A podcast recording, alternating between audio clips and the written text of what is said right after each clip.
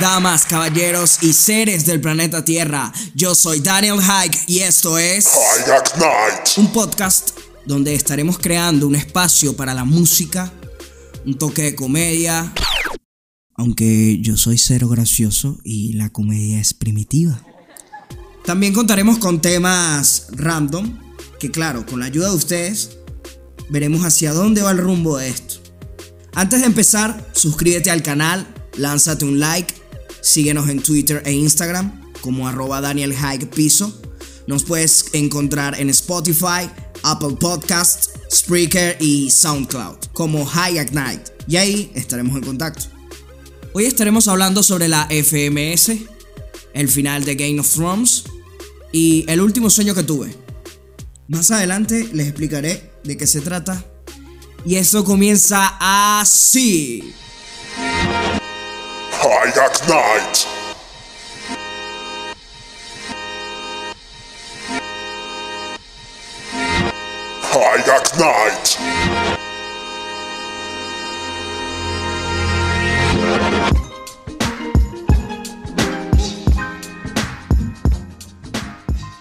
Desde muy pequeño, la influencia de la música en mi vida ha sido muy importante.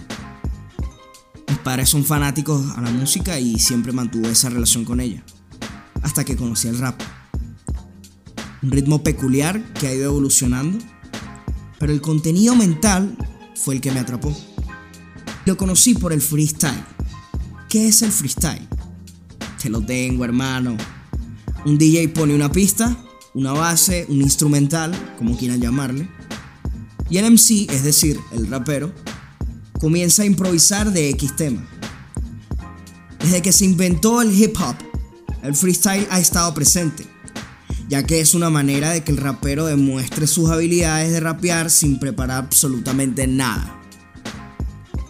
La competencia de más alto rango, digamos el mundial de freestyle, es la Red Bull Batalla de los Gallos, que desde 2005 han reunido a los mejores freestylers de habla hispana. Todos claros hasta aquí, ¿no? Bueno, en 2017, una empresa llamada Urban Roosters, que se encarga de impulsar en varios países el freestyle, crea una competencia llamada FMS, que por sus siglas es Freestyle Masters Series.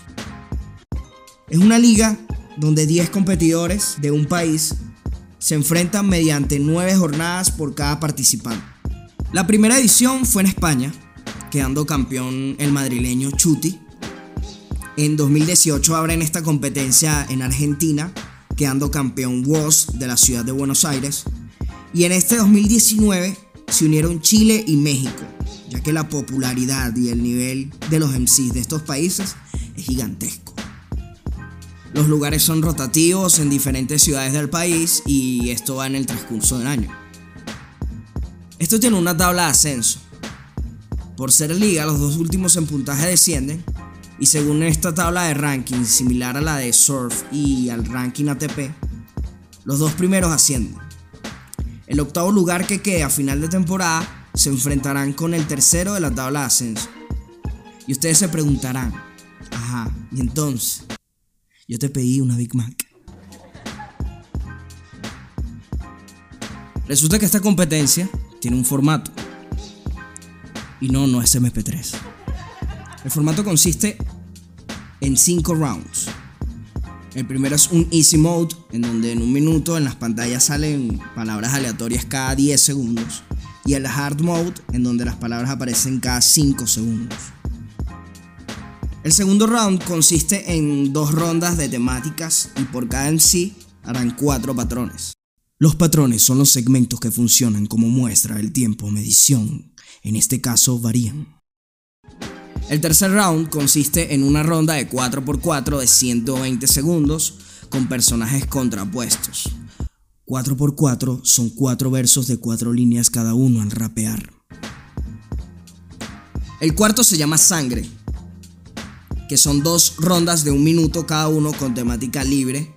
Y el último round es el deluxe, que se desarrolla con una ronda 4x4 pero esta vez a capela, con tres patrones por cada uno de los MCs y continuamente comienzan 160 segundos de 4x4 libre. Hay cinco jueces que determinan a un ganador mediante puntajes que varían.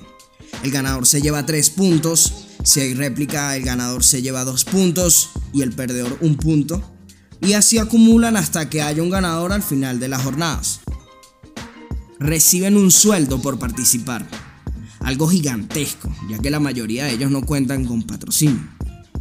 Bueno, hablo al principio, porque ya hay muchas marcas de ropa y cualquier empresa que los auspicia. Adentrándonos en el tema, Comenzamos con España. Se caracteriza por, aclaro, esto es una perspectiva, mi opinión. Se caracterizan por su letrado, hacen referencias a la historia, libros y con muchos conceptos literarios. Y esto es desde las callejeras. Hay batallas épicas que puedes encontrar en YouTube. Dentro de la escena, como todos tienen un buen nivel y sus punchlines son brutales, pero en esta nueva edición le ha puesto a Bennett. Una inteligencia admirable debido a que es un MC que maneja muy bien las estructuras al momento de, de rapear. En México, por supuesto que apoyo 100% a Enciclopedia, pero su primera actuación no dejó muchas expectativas, pero sé que canalizará y se adaptará a este nuevo formato. Haciendo un paréntesis, aquí en México, este pana potencia es bueno, hermano. Tiene la actitud y la respuesta. Puede ser la sorpresa. Cuidado. En el caso de Chile, ahí está complicada la cosa. Para mí todos son unos monstruos. Obvio, Teorema es el favorito, pero ese acertijo está rudo. Drosse, a pesar del tropiezo en la primera jornada, literalmente, en la segunda la partió, la rompió. De para que fue para mí la sorpresa. La verdad la FMS Chile es la más reñida. Con Argentina, en mi opinión, es la mejor FMS de todas. Mi favorito absoluto es Replic, aunque no ha conseguido ninguna victoria. Tiene un potencial increíble. Trueno va en su vida. Cacha quiere permanecer. Papo, Papo bueno, juega al póker. Nacho no me agrada mucho, pero es un buen en sí. Clan quiere el campeonato. Y Sub me parece la mejor sorpresa de todos. Para concluir esta primera parte del programa, quiero invitarles a que investiguen sobre estas batallas en urbanrooster.com y toda la información estará allí. La verdad, unos genios. Vamos con una sección para puntuar el periodismo moderno. Esto es Noticias que no nos importan. Hermanas dan a luz el mismo día, al mismo tiempo y en el mismo hospital. No me importa. Fuerte tornado hace volar un castillo inflable con 18 niños en su interior. ¿En serio? Cinco curiosidades del bebé real Archie Harrison Mountbatten Windsor. Señores, esto no nos importa. Y esto fue... Noticias que no nos importa.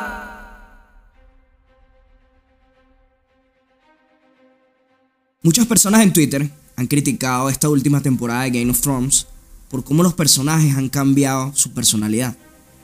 John más pasivo, Daenerys loca como el papá. Esto ha causado revuelo insultando hasta a los guionistas. Y bueno, les voy a leer un hilo de Twitter que me encontré muy interesante y lo vamos a ir comentando. Su cuenta es arroba Natalia escribe y comienza con la pregunta ¿Por qué la octava temporada de Game of Thrones fue mala? Les cuento en este hilo. A WB les ofrecieron 10 capítulos para terminar la serie, no quisieron, querían terminarla en 6, a pesar de que les propusieron plata ya no estaban con G.R.R. Martin y no tenían guion. Es verdad, ya no tenían más ideas y ¿qué, ¿qué hacemos? Nos vamos a lanzar la de televisión, hermano. Drama, drama y más drama. El gancho de la serie consiste en una amenaza zombie, dice Natalia, un ejército y un largo invierno al que le temen los Stark. Un invierno tan duro que denominan la larga noche, El gran enemigo es el Night King. Lo matan en el episodio 3 de la octava y de una manera absurda. No me pareció tan absurda, fue buena la muerte, pero sí hubiese sido mejor con más acción. En otro punto, el Night King representa al otro, al enemigo de Raylor. Por eso es que se habla en todas las temporadas de un príncipe o princesa prometidos, la unión de hielo y fuego, el que anunció el cometa. Dos brujas de Raylor lo anuncian, Melisandre y Kimbara. Ok, no hubo príncipe o princesa. Toda la mística que manejaron en siete temporadas se fue al carajo, dice. A pesar de que Jon Snow era el indicado para matar a Night King, por eso fue revivido. es verdad, no intervino en nada. Daenerys pierde sus dragones con una facilidad. Sí, vale, me pareció los dos inútiles. No sé qué, qué hicieron ellos. Dos fueguitos y ya. O sea, no entiendo. No respetaron el hilo argumental de los personajes. Arya tenía un propósito, matar a los de su lista. Vamos a ser claros. Que Arya matara al Nike sorprendió a todos y fue súper brutal. Dragones y lobos. Los mataron. Dejaron ir a Ghost como si nada. El gancho para muchos. El compañero de Jon. El destino de los lobos estaba ligado a sus dueños. Se fue con Tormund y ya. Lo de los lobos, bien. Es verdad, le dieron poca importancia. Incluso en la batalla no apareció en ningún lado. ¿Dónde estaba? Ni idea. En otro punto, la razón de la invalidez de Bram Stark es encontrar que termine siendo el personaje que encuadra todo. Puede guardiar animales y personas. Adivinen qué hizo en la batalla más importante. Guardiar un cuervo para nada. La mística del cuervo de tres ojos desperdiciada. Bran no hace nada, ni siquiera lo que debía. Tantas teorías sobre su destino anclado al Mad King, tantas visiones que ahora son nulas y ya no importa. No sabemos por qué podían escucharlo en el pasado en sus visiones.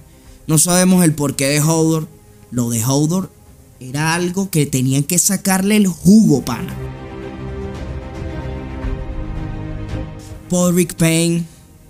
¿Quién es ese? Ah el, ah, el que canta. Brom, un mercenario. Gendry Baratheon, un frenzoneado. Mucho se habló de que la locura de Aerys se debía a que Bran intervino en el pasado. A Daenerys la volvieron loca a las malas. Ni siquiera ese arco argumental que le dieron lo justificaba. El mayor crimen de esta serie con un personaje fue con Tyrion. El más inteligente, el más político, una de las insignias, reducido a mandadero de una chinita odiosa que lo grita por todo. Aniquilaron al enano y de la peor manera. La serie se debía a la mística. La historia de Poniente era muy importante. Nombran a un príncipe de Endor que no aparece. Nombran un embarazo de Cersei que da igual la compañía dorada, el ejército más increíble del mundo, aniquilado en un segundo. El arco de Jamie Lannister, como su personaje, su redención, sus pecados, sus luchas, sus ganas de limpiar su honor bajo las ruinas. Buenos efectos, buenas cosas como Melisandre, como Theon Greyjoy. Por cierto, ¿qué carajos pasó con Yara Greyjoy? Dice. Tantas cosas decepcionantes. Pero para el final, ya no creo que nadie se quede con el trono de hierro. Seguro lo queman y fundan la democracia. Seguro dejan libres a los reinos y Jon Snow se va a partir al norte a tomar cerveza con Tormund y fin. A los Hunger Games. Postdata, no se enoje, es mi punto de vista. Vi la serie, he leído los libros, separé muy bien la serie de los libros. Esta es mi opinión, no me insulten por eso. Take it easy, opine y generemos debate. Besis buenos puntos de Natalia, pero, en mi opinión, esta serie desde el principio fue tomando acciones drásticas y dieron giros a la saga totalmente inesperados. Así que no se quejen. Estos guionistas harán un proyecto con Star Wars en Disney. Veremos cómo va eso. Ya cuando hayan más detalles hablaremos.